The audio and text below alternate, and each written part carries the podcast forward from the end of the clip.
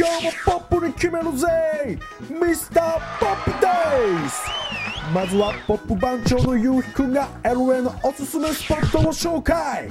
どこだろうどこだろう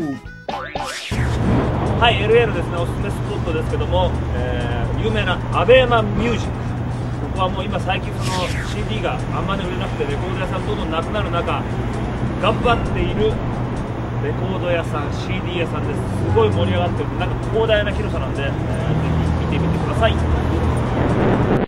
アメーバミュージックは西海岸に3店舗あるとにかく巨大な CD ストア。ダウンロードが主流になりつつあるアメリカの音楽業界でここだけは真の音楽ファンで連日溢れ返ってるという音楽好きの聖地なのですはい、えーここはですねアベマミュージックの店内ですけどもとにかく異常に広い。でもまあみんなが本当にあの CD をこうね探してる光景っていうのは今アメリカであんま見られなくなったんですごいいいですよね。ここはあの新しい CD の他にもユーストとかあったりあと、えーポスターがあったりすっごいいろんなもの揃うんですよ、えーそしていろんなミュージシャンが結構インストライブやったりすごい盛り上がってるところなんで、まあ、音楽好きはぜひ来ていただきたい。LA のアメーバミュージックの場所はこちら。音楽ファンならお店にいるだけでウキウキしちゃう場所です。それでは前回に引き続いて夕日兄貴の古くからの友人でもあるマット・ケネディさんに嗜好品を紹介してもらいましょう。何やらすごいものを持ってるそうです。Hi, my first item is a plaque I received by the Chinese Disabled People's Performing Arts Troupe.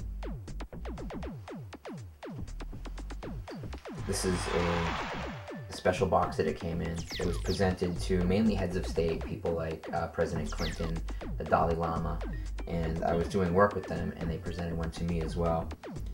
Uh, this is printed on gold foil and is an image of the Dance of 1000 Arms, which is performed entirely by deaf performers. Uh, the project is called My Dream, and they got to perform as part of the opening ceremony for the 2008 Olympics as well. And I feel really honored to have been given this. Hi, my second item is a sweater that I received quite by accident. Um, this is it right here. I was uh, in a bar in Hollywood called the Frolic Room. It was about 1992, and Kurt Cobain was sitting on a bar stool uh, about two seats over from me. And someone played a Nirvana song on the jukebox in the bar, and he got in- incredibly uncomfortable and got up, and this which had been tied around his waist fell off of his waist and hit the floor.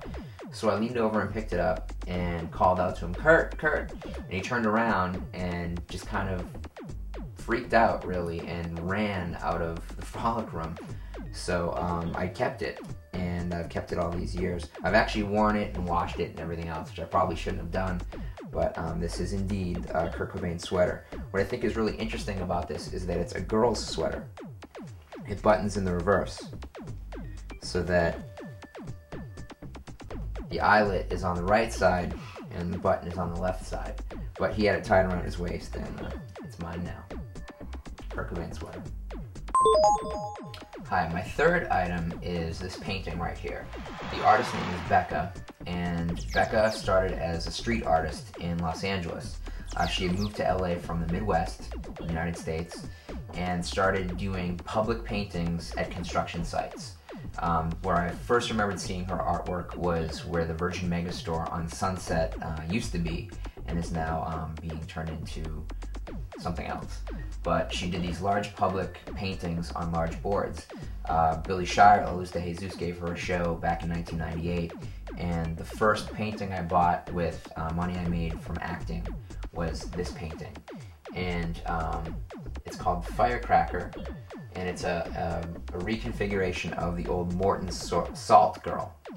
Becca takes uh, 30s, 40s um, fashion and pop culture illustration and kind of puts a new spin on it. And this has become her signature piece. So it's arguably the most important work by one of, I think, the most exciting um, female artists of the past 10 or 15 years. So um, this is Firecracker by Becca, and it's uh, paper on wood with um, paint on top of it. 来たあのカートコバーンのセーターってオークションに出したら大変なことになるんじゃ。相変わらずディープでポップなものがガンガン飛び出す嗜好品 USA 次回も高極体じゃじゃじゃんつきつきじゃじゃんじゃじゃじゃんつきつきじゃじゃんじゃじゃじゃんつきつきじゃじゃんじゃじゃじゃんつきつきじゃじゃんじゃじゃじゃんつきつきじゃじゃんじゃじゃじゃんつきつきじゃじゃんじゃじゃじゃんつきつきじゃじゃんじゃじゃじゃんつきつきじゃーん you